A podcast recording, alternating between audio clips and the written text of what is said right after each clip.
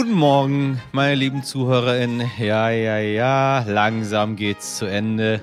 Was meinen Sie denn, was ich gemeint habe? Also, ich meine Aschermittwoch. So, Karnevalszeit. Und heute ist der 22. Februar. Ich bin Michel Abdullahi und das ist heute wichtig mit unserer langen Version. Nicht mehr lang. Ja, ja, ja. Also, wir machen weiter bis zum Schluss. Heute schönes Thema. Monatelang haben wir erst über das 9-Euro-Ticket diskutiert und dann über seinen Nachfolger, das 49-Euro-Ticket. Damit soll der öffentliche Nahverkehr für viele Menschen bezahlbarer werden. Das ist natürlich eine enorme Erleichterung, denn gerade in vielen Städten ist das Jobticket zum Beispiel deutlich teurer. Trotzdem sind 49 Euro im Monat für viele Menschen immer noch sehr, sehr viel Geld und für dieses Ticket auch immer noch zu viel. Wer zum Beispiel Bürgergeld bekommt, kriegt für den Bereich Verkehr einen Regelsatz von aktuell 45 Euro und 2 Cent im Monat. Das heißt im Umkehrschluss, das aktuell geplante Ticket ist zu teuer für die Menschen, die sowieso schon wenig haben. Und was passiert dann mit diesen Menschen, wenn sie trotzdem Bahn fahren? Weil sie zum Beispiel zum Arzt müssen, ein Vorstellungsgespräch haben oder andere Termine. Sie werden beim Schwarzfahren erwischt, ohne Ticket. Und wenn das öfter passiert oder sie sich ihre Strafe nicht leisten können, dann kommen sie ins Gefängnis. Ja, für den Tatbestand des Erschleichens von Leistung. Denn Schwarzfahren ist in Deutschland seit der Nazizeit eine Straftat, dank dem Paragraphen 265a. In dieser Folge sprechen wir mit Sternredakteur Nico Schnurr über die Hintergründe dieses fatalen Paragraphen, der die Situation für viele arme Menschen noch schlimmer macht und einfach abgeschafft gehört. Außerdem hören wir von Heiko Fischer, der deshalb selbst ins Gefängnis musste. Aber nicht nur das, wir schauen auch auf die Rede zur Lage der Nation, die Wladimir Putin gestern gehalten hat. Und meine Kollegin Jenny ist aus dem Urlaub wieder da und zieht zum Abschluss ein persönliches Karnevalsfazit. Darauf haben wir gewartet. Los, geidert.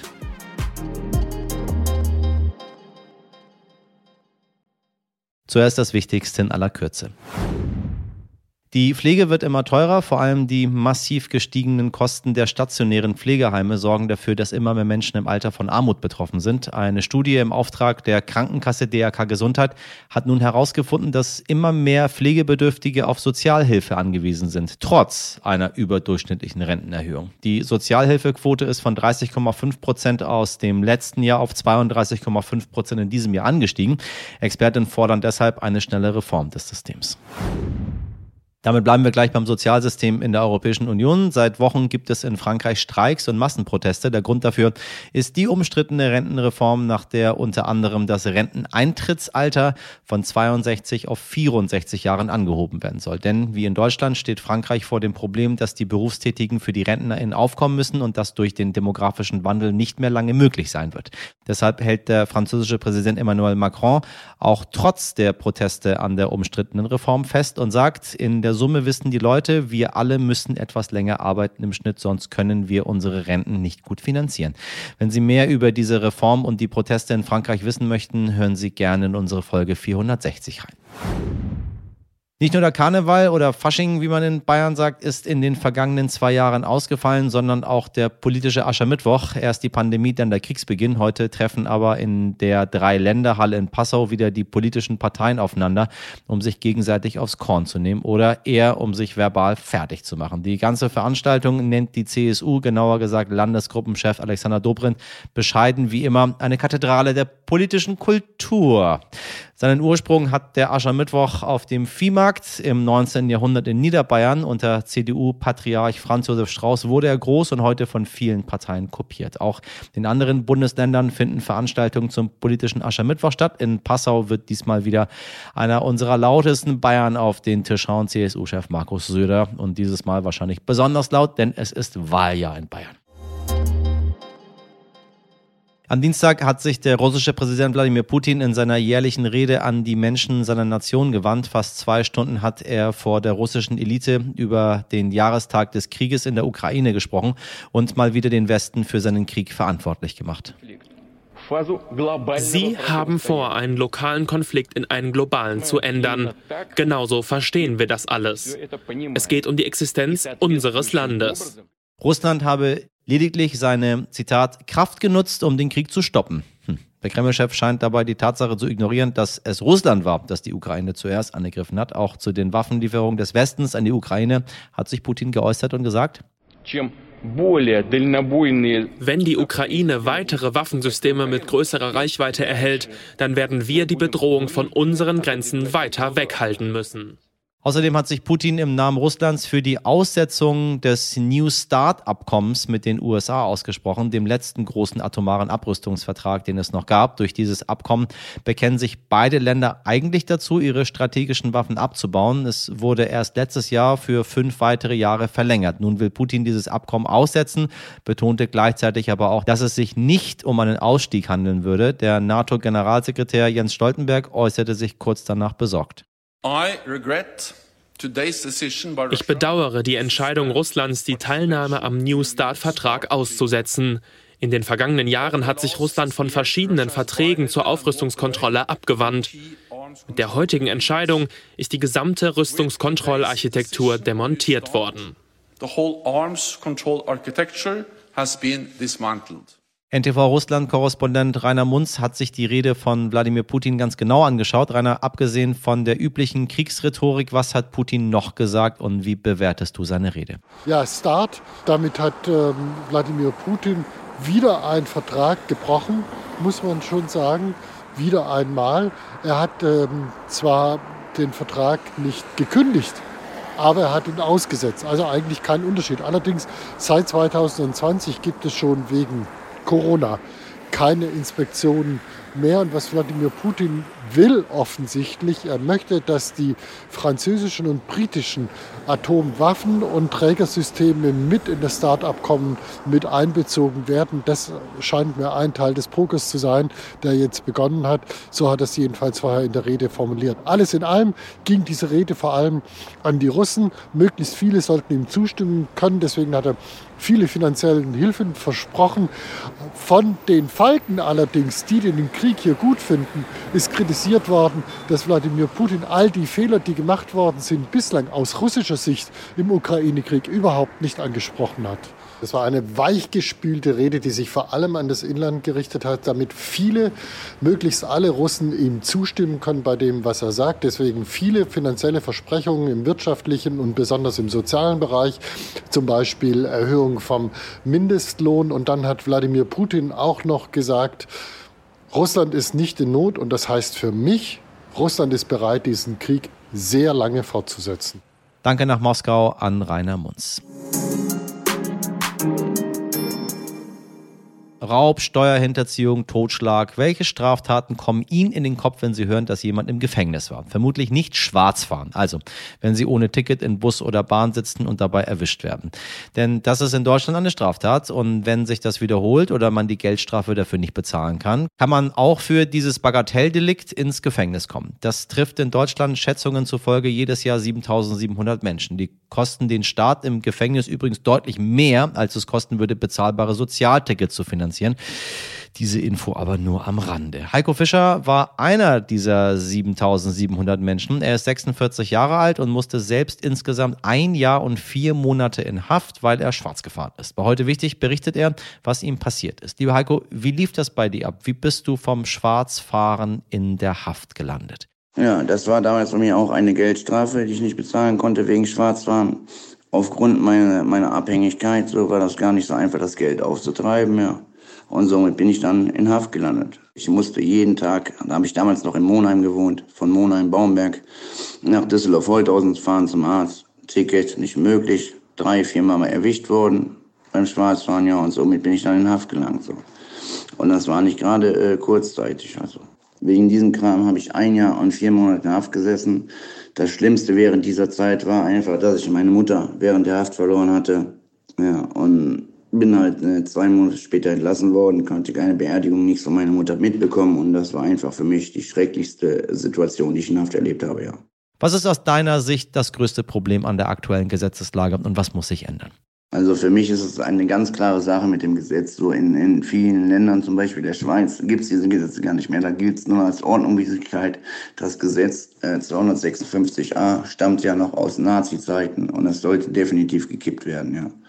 Weil äh, Leute für Schwarzfahren ins Gefängnis zu gehen, es gibt auch mittlerweile ein oder zwei Bundesländer, die Leuten dann ähm, halt Fußfesseln geben für diese Zeit, was eigentlich auch Schwachsinn ist, ja. Weil die sind ja keine Straftäter, die haben ja eigentlich nur eine Ordnungswidrigkeit begangen, wenn man es so sieht, ja.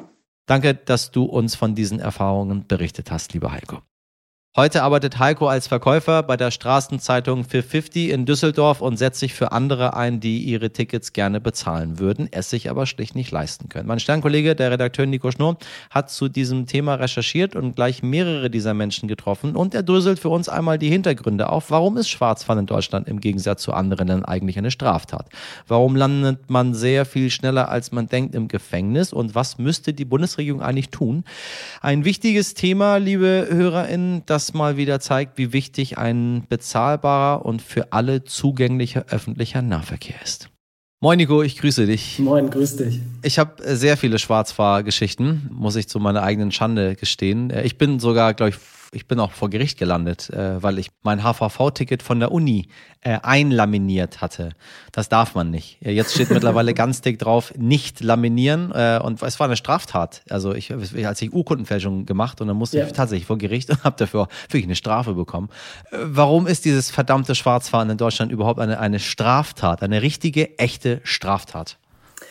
Schwarzfahren oder besser gesagt äh, das Erschleichen von Leistung, so heißt es eigentlich, äh, im Juristendeutsch, äh, ist äh, seit 1935 eine äh, Straftat in Deutschland. Das geht zurück auf eine äh, Strafgesetznovelle, eine Strafrechtsnovelle der äh, Nazis äh, tatsächlich. Die haben 1935 das Ganze eingeführt und ja, bislang wurde dieser Paragraph 265a, der das Erschleichen von Leistungen eben als Straftatbestand regelt, äh, noch nicht äh, von irgendeiner Regierung in Deutschland bis 2023 zurückgenommen. Und ich meine, es ist ein Straftatbestand, das Schwarzfahren an sich, was ganz schön hart bestraft wird. Wenn man mal so ein bisschen in die Justizgeschichte reinguckt, äh, da denkt man sich, Alter, wie kann das sein, dass Menschen, die, ich weiß nicht, angetrunken Auto fahren oder andere komische Dinge machen, ähm, weniger hart bestraft werden als Menschen, die irgendwie dreimal schwarz gefahren sind. Ähm, wen trifft denn dieser Paragraph überhaupt? Also wenn ich jetzt einmal schwarz fahre, dann lande ich ja nicht vor Gericht normalerweise. Ja, äh, tatsächlich ist es so, dass zeigen Studien, äh, dass äh, dieser Paragraph äh, vor allem Menschen trifft, die äh, ohnehin schon sehr viele andere Probleme in ihrem Leben haben. Das sind meistens Menschen, die arm sind. Ein Großteil dieser Menschen, 77 Prozent, das hat eine äh, Untersuchung aus Nordrhein-Westfalen gezeigt, sind arbeitslos. jeder Vierte ist drogenabhängig, jeder Fünfte ist obdachlos, jeder Sechste suizidgefährdet. das zeigt also, dass das Schwarzfahren sozusagen ein klassischer Armutsdelikt ist und ja, vor allem äh, von Menschen begangen wird, die ohnehin schon äh, viele Probleme haben. Ich darf mal aus deinem Text zitieren. Du schreibst, jeden Tag, den Gisa Merz im Gefängnis verbringt, kostet die Steuerzahler etwa 150 Euro. Bleibt sie sechs Monate in der JVA, wird das mehr als 27.000 Euro verschlingen. Und dann rechnest du schön zusammen. Mit dem Geld könnte man ihr 55 Jahre lang ein Sozialticket finanzieren. Genau. Ich meine, wenn man das hört, ähm, hört sich das alles ziemlich nach den Nazis an. Äh, nee, das ist uns egal, weil sie haben was gemacht, was sie nicht dürfen und dafür musst du jetzt bluten. So, so, also so kommt es bei mir rüber. Man sich, es macht ja, es macht ja überhaupt keinen Sinn, wenn man sich das überlegt. Jemand, der das nicht will, der sich das nicht leisten kann, ähm, der auch das Geld nicht zahlen kann äh, für die Strafe, und landet er im Gefängnis und am Ende zahlen wir ähm, das und wenn der Mensch rauskommt, wird er aller Voraussicht nach weiter schwarz fahren, weil das Geld ist immer noch nicht da. Genau. Es stellt sich grundsätzlich erstmal die Frage äh, der Verhältnismäßigkeit und über die Verhältnismäßigkeit hinaus kann man sich natürlich auch fragen, äh, was bringt äh, diese Strafe eigentlich normalerweise? Sagt man ja bei Haftstrafen, dass die irgendwie äh, dafür da sind, äh, dass äh, die Menschen resozialisiert werden, die Gefangenen. hier handelt es sich ja um vor allem Kurzzeithaftstrafen. die Menschen, die wegen Schwarzfahrens im Gefängnis sitzen, sitzen von ein paar Wochen bis ja, zu einem Jahr. Und diese Haftzeit ist meistens meistens äh, zu kurz, als dass die Menschen in Haft irgendwie ja was äh, Sinnvolles mit ihrer Zeit äh, gewissermaßen anfangen können. Also normalerweise gibt es ja berufliche Bildungsprogramme. Äh, das ist bei Kurzzeithaftstrafen alles nicht der Fall. Die Leute werden da geparkt. Die müssen da ihre Zeit absitzen. Das alleine könnte man schon sagen, ist ja schon schlimm. Jetzt kommt aber dazu, dass eben, wie eben schon gesagt, jeder Sechste dieser Menschen äh, suizidgefährdet ist zum Zeitpunkt der Inhaftierung. Ja. Kriminologen sprechen von einem gewissen Inhaftierungs Inhaftierungsschock, der bei den Menschen in den ersten Wochen, in den ersten Monaten nach der Haft einsetzt und dazu führt, ja, dass diese Menschen äh, nochmal komplett aus der Bahn äh, geworfen werden und der am Ende dann auch dazu führt, dass es tatsächlich immer wieder auch zu äh, Suiziden in Haft kommt und jedenfalls bei den allermeisten dazu führt, dass sich das Leben in der Haft auf jeden Fall für sie äh, nicht bessert. Ich bin während meines Jurastudiums äh, habe ich auch im, in der Untersuchungshaft hier in Hamburg gearbeitet. Ja. Und ich weiß noch, das erste Mal, als ich reingegangen bin, durch das Strafjustizgebäude gibt es so eine Tür, die da reinführt, direkt verbunden dachte ich mir so, alter Schwede. Ich, also ich, das, ich, ich vergesse das, ich vergesse es einfach nicht, weil ich das immer noch vor mir sehe. Äh, und dann stelle ich mir vor, da ist jemand schwarz gefahren. Ähm, ich will es gar nicht bagatellisieren, das Schwarzfahren. Also man macht etwas, was nicht korrekt ist und äh, alle anderen zahlen ihr Ticket und dann zahlt jemand das nicht und es ist nicht okay. Aber dann lande ich da plötzlich für ein Jahr im Knast mit Mördern, mit äh, anderen Verbrechern, mit äh, also mit allem, was da so ist, so was da zufälligerweise auch da geparkt wurde, weil man nicht die Leute so unterbringen kann, dass immer gleich und gleich beieinander ist. Hast du eine Zahl, wie viele Menschen inhaftiert sind im Jahr in Deutschland und quasi einmal diesen Schock erleben, indem sie durch diese Tür durchgehen und plötzlich in einem Knast sind?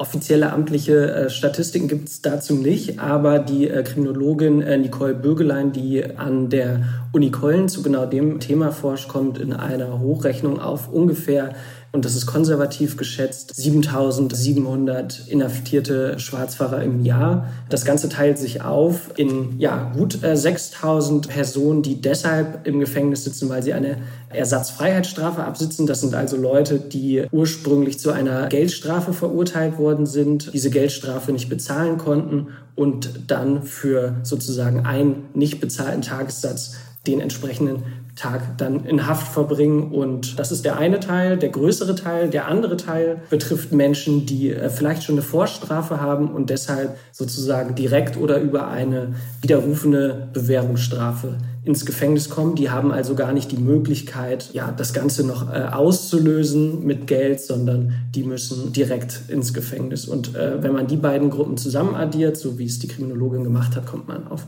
7700 äh, Gefangene im Jahr, die nur deshalb sitzen. Du hast dir den Fall, den ich vorhin kurz zitiert habe, äh, angeschaut. Also eine, eine Person quasi äh, begleitet, eine Schwarzfahrerin, die ein halbes Jahr in Haft musste. Ist der erste Fall, der überhaupt mal diese Aufmerksamkeit äh, bekommt. Scheint sich nun was zu bewegen? Also will die Regierung diese, ja, diese Ersatzfreiheitsstrafe irgendwie kippen oder geht das einfach so weiter und wir zahlen einfach viel Geld für Leute, die nicht das Geld haben, um ihre Strafe zu bezahlen und dann dafür in den Knast kommen. Es gibt tatsächlich Bewegung in dem Thema insgesamt. Du hast recht, da ist äh, mehr Aufmerksamkeit in den letzten Monaten insgesamt auf diesem Thema. Und ja, es gibt äh, Bewegungen. Die Bundesregierung hat angekündigt, dass sie die Ersatzfreiheitsstrafe halbieren will.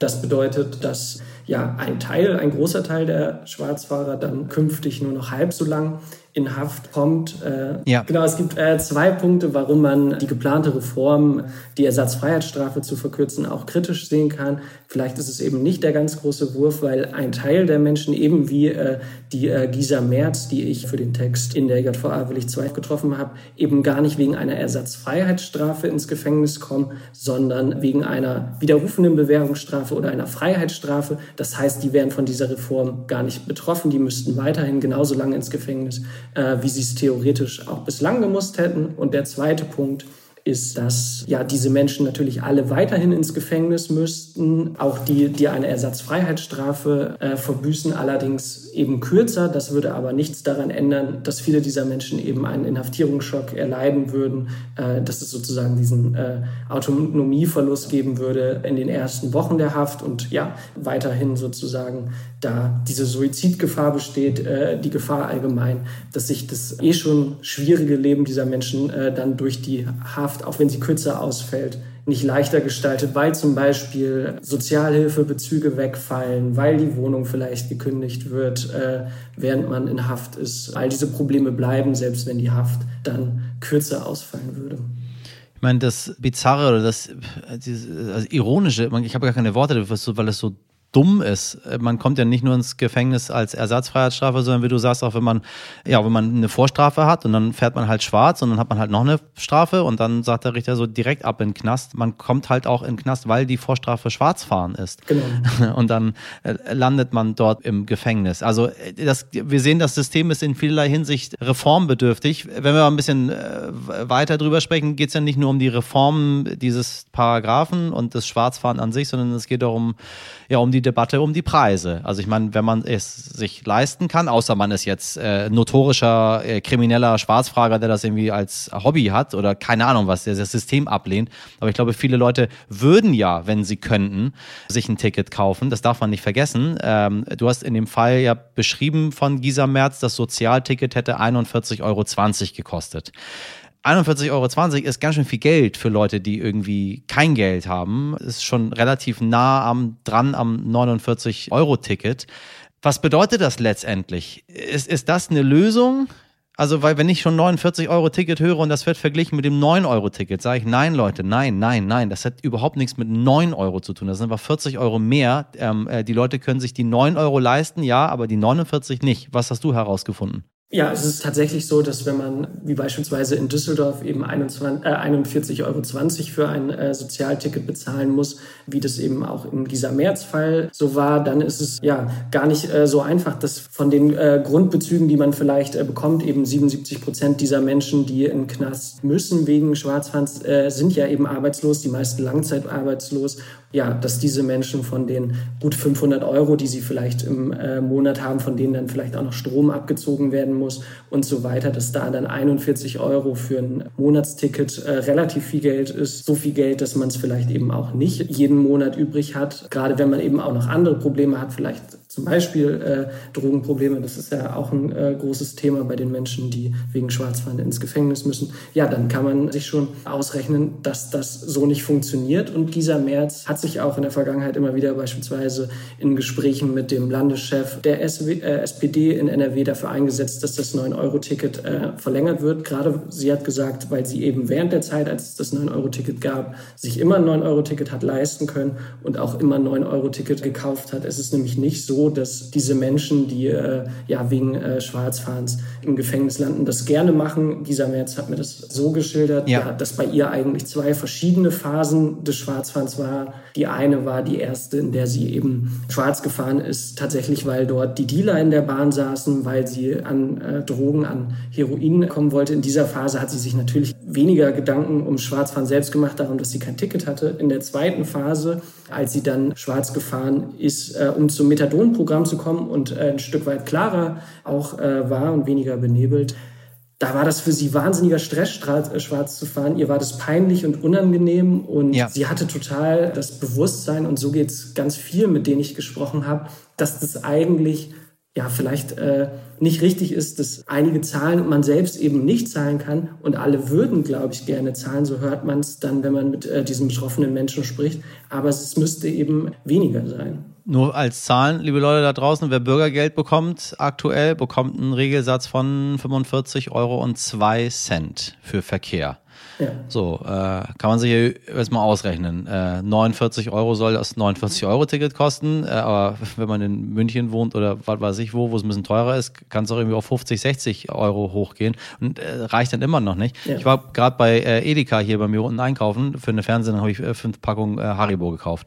Und dann meinte die Verkäuferin zu mir, ach, schauen Sie mal, wären Sie mal gestern gekommen? So, man, ich, was ist denn gestern gewesen? Dann meinte sie, da waren die im Angebot hier, da haben Sie es verpasst. Oder meine ich, oh, krass, ja, was haben die gekostet? Ja, 59 Cent. So, meine ich, was kosten sie denn heute? 69. So, hätten sie 50 Cent gespart, so. Ja. Und ich guckte sie nur so an und dachte mir, 50 Cent, ja, okay, geil. So, who cares? Und dann guckt ihr sie nochmal an und sieht man, das ist eine ganze Menge Geld, ne? Das, das ist jetzt durch die Lappen gegangen. Und dann ist mir aufgefallen, so, okay, viele von uns leben in einer absoluten Traumwelt, äh, also, ne, auch wirklich, als wäre es ein Traum, in dem man ist, wo man denkt, sich 50 Cent ist völlig egal.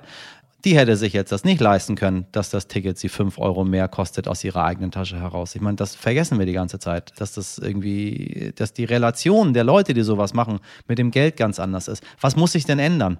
Also reicht wenn der Paragraph weg ist oder brauchen wir einfach eine generelle, eine generelle Reform? Mein, äh, äh mein Kollege Dimitri Blinski hat mit, mit DB-Sprecher Achim äh, Staus gesprochen wegen den Bahnpreisen. Und er war der Meinung, die Preise seien angemessen und nicht zu teuer. Das sehen nicht nur viele arme Menschen, das sind auch ganz andere Menschen auch so. Also ich meine, ein Ticket Hamburg-Köln hin und zurück zahlst du gerne mal irgendwie 350 Euro für. So. Also da denkt sich, Halleluja, wer soll das denn aufbringen können? Also was, was muss sich ändern? Brauchen wir eine generelle Verkehrsreform, also Schwarzfahren als Symptom einer krankenden Gesellschaft, um äh, bessere Mobilität zu haben? Ganz sicher muss man äh, ganz generell über einen so, äh, sozial verträglicheren öffentlichen äh, Nahverkehr nachdenken, darüber, wie das äh, funktionieren kann. Ich glaube, im ersten Schritt, äh, das hast du ja gerade auch schon angedeutet, sollte man, und die Bundesregierung hat zumindest angekündigt, dieses Jahr darüber nachzudenken, äh, das mal zu prüfen, sollte man sich fragen, inwieweit Schwarzfahren überhaupt noch eine Straftat sein sollte. Man könnte sich beispielsweise da an dem schwedischen Modell orientieren. Dort wird so gemacht, dass geprüft wird, ob die Leute zahlungsunwillig sind oder zahlungsunfähig. Das würde bedeuten, dass äh, wenn jemand wirklich nicht das Geld hat, so ein äh, Ticket äh, zu bezahlen, dann wird er dafür auch nicht weiter verfolgt. Das wäre dann eben nicht so, dass die äh, Betroffenen äh, das Ganze selbst äh, nachweisen müssen, sondern es gibt dann ein, so ist das in Schweden geregelt, es gibt dort ein Amt, das sich sozusagen darum kümmert und wenn sich innerhalb von fünf Jahren nach ja, dem Schwarzfahren das bei der betreffenden Person eben nicht ändert, dass sie zahlungsunfähig ist, dann wird es einfach fallen gelassen, gestrichen und äh, es gibt äh, kein größeres Problem. In Schweden sitzen, das funktioniert dort ziemlich gut, sitzen ungefähr 20 Leute im Jahr im Haft wegen Schwarzfahrens. Bei uns sind es, wie gesagt, über 7700. Das spart also die Schweden ja auch äh, eine ganze Menge Geld, die man beispielsweise dann hier auch dafür nutzen könnte, vielleicht einen sozial gerechteren ja, öffentlichen Nahverkehr irgendwie einzurichten, den dann auch irgendwie alle nutzen können und der für alle irgendwie erschwinglich und äh, verfügbar ist. Profan wirkendes Thema ist es aber nicht. Steckt eine ganze, ganze Menge ähm, Gesellschaft dahinter. Danke, dass du das aufgearbeitet hast, lieber Nico. Danke dir, Michelle. Heute nicht ich. Ganz egal, wie Sie es bezeichnen, Karneval, Fasching oder wie auch immer, die fünfte Jahreszeit ist offiziell Gott sei Dank vorbei und hat einige Städte so richtig im Griff gehabt. Bei uns hier in Hamburg ist das Leben ziemlich normal weitergegangen, aber man merkt in unserer Redaktion richtig, wie die Schneise durch das Team geht. Denn unsere Kolleginnen aus Köln waren voll im Karnevalfieber. Ganze Städte wie Düsseldorf oder eben halt auch dieses Köln waren beinahe komplett lahmgelegt. Und Tage wie der Rosenmontag wirken wie Feiertage. Auf den Straßen ist kaum noch ein Durchkommen. Der Verkehr wird umgeleitet. Straßenbahnstrecken unterbrochen und die Menschen feiern tagelang ohne Pause ist das nicht schön. Und wir können uns das Ganze auch noch live im Fernsehen angucken. Meine heute wichtige Kollegin Jennifer Heinzel war mittendrin und sie hat für uns ein kleines Fazit gezogen. Ich wohne in Köln, im Epizentrum der Absurdität. Seit einer Woche kann man sehen, wie sich Rehe mit Elefanten paaren und falsche FBI-Agentinnen von echten Polizisten verhaftet werden. Seit einer Woche hört man Musik, die einen zum Schunkeln bringt. Und seit einer Woche steht vor allem eins im Vordergrund, gute Laune. Nach drei Jahren Pandemie ist es endlich soweit. Das bunteste Fest Deutschlands konnte ohne Einschränkungen gefeiert werden. Wo man letztes Jahr noch einen negativen Covid-Test brauchte, um eine Wiese betreten zu dürfen und um dort zu hoffen, dass der Alkohol jegliche Viren abschreckt, war es dieses Jahr endlich wieder möglich, die Pandemie auszublenden. Natürlich gab es immer noch einzelne Corona-bedingte Absagen, doch im Großen und Ganzen hat Köln das getan, was Köln am besten kann. Ausgelassen und sorgenfrei zu feiern. Und das war wirklich ein Spektakel. Wie in jedem Jahr war die Vorfreude groß. Seit Monaten konnte man immer wieder vereinzelt Menschen in Kostümen sehen. Manchmal stand man in der Bahn neben einer Blumenwiese oder konnte beobachten, wie sich ein Clown mit bunten Haaren und großen Schuhen auf den Weg zu einer Karnevalsveranstaltung begeben hat. Es war wie ein Countdown, bis dann am Donnerstag die Korken geplatzt sind und die Stadt in einen See aus bunten, feinen Jacken verwandelt hat. Seitdem hat die Party nicht mehr aufgehört. Ganz egal, ob auf dem Straßenkarneval mit vielen TouristInnen, die schon vor zwölf betrunken sind, oder in den kölschen Kneipen, in denen die Liebe zum Fest beinahe spürbar war. Es ist ein Highlight für jeden und jede. Und ja, auch ein leichter Kulturschock. Denn Karneval ist nicht nur ein Fest, es ist eine Kultur. Eine feiernde, liebende und ja, auch etwas verrückte Kultur. Die Veranstaltungen sind lang. Bei den Umzügen kann es schon mal passieren, dass man von einer Schokoladentafel getroffen und leicht verletzt wird. Die Füße tun weh und der Kater lässt sich nur dann verhindern, wenn man direkt am nächsten Morgen weitertrinkt. Es ist anstrengend, es ist viel. Aber es ist auch wunderschön. Und wenn, wie dieses Jahr, sogar das Wetter mitspielt und die Sonne während des Rosenmontagsumzugs scheint, ja, dann ist es auch ein bisschen magisch. Danke, liebe Jenny.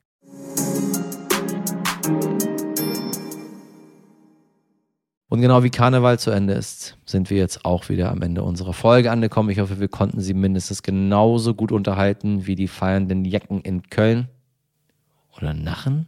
Oder Alaf? Oder Kölle? Oder Sie wissen, was ich meine. Und hoffentlich noch ein bisschen seriöser informieren. Wenn Sie Fragen oder Anmerkungen haben, dann schreiben Sie uns gerne heute wichtig als Stern.de an dieser Stelle. Auch noch einmal vielen, vielen Dank für die zahlreichen Nachrichten, die Sie uns nach der Ankündigung, dass wir aufhören, geschrieben haben.